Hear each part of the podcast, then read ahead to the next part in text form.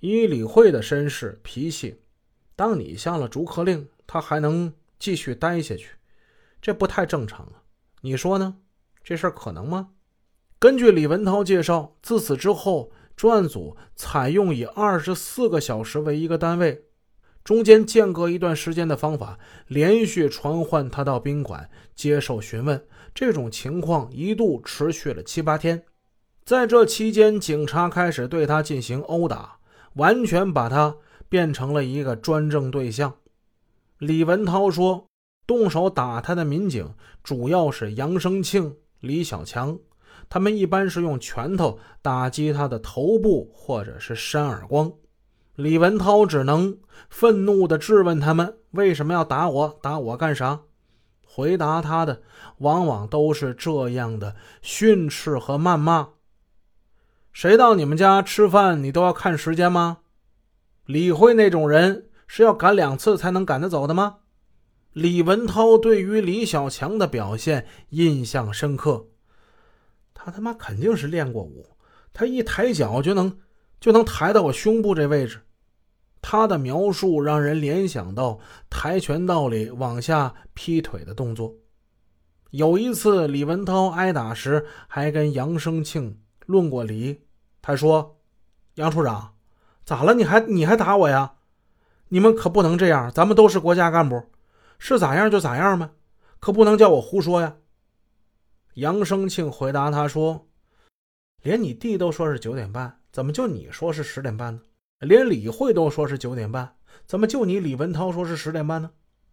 李文涛一把鼻涕一把泪的说起他这段遭遇，我并没有完全深陷在对他的同情之中，相反，心里倒是有了一些哀其不幸。怒其不争。我知道，李文涛从一九八三年参加工作以来，一直都是在县城的建局上班。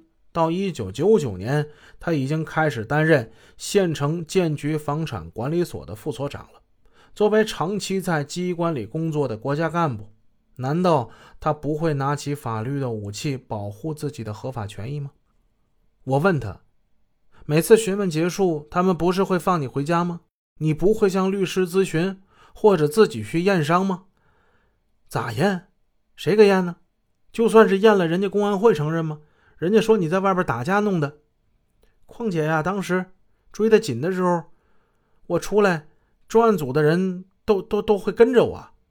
我到家洗把脸，喝口水，吃口饭，人家又来人了。你走吧，就又把我传走了，去了金都宾馆二零三。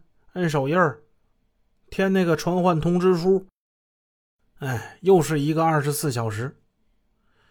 传唤证人一次最长时间不能超过十二个小时。他们这种连续传唤的方式，实际上就是在变相对你实施拘禁呢，这是违反刑事诉讼的。你难道不知道吗？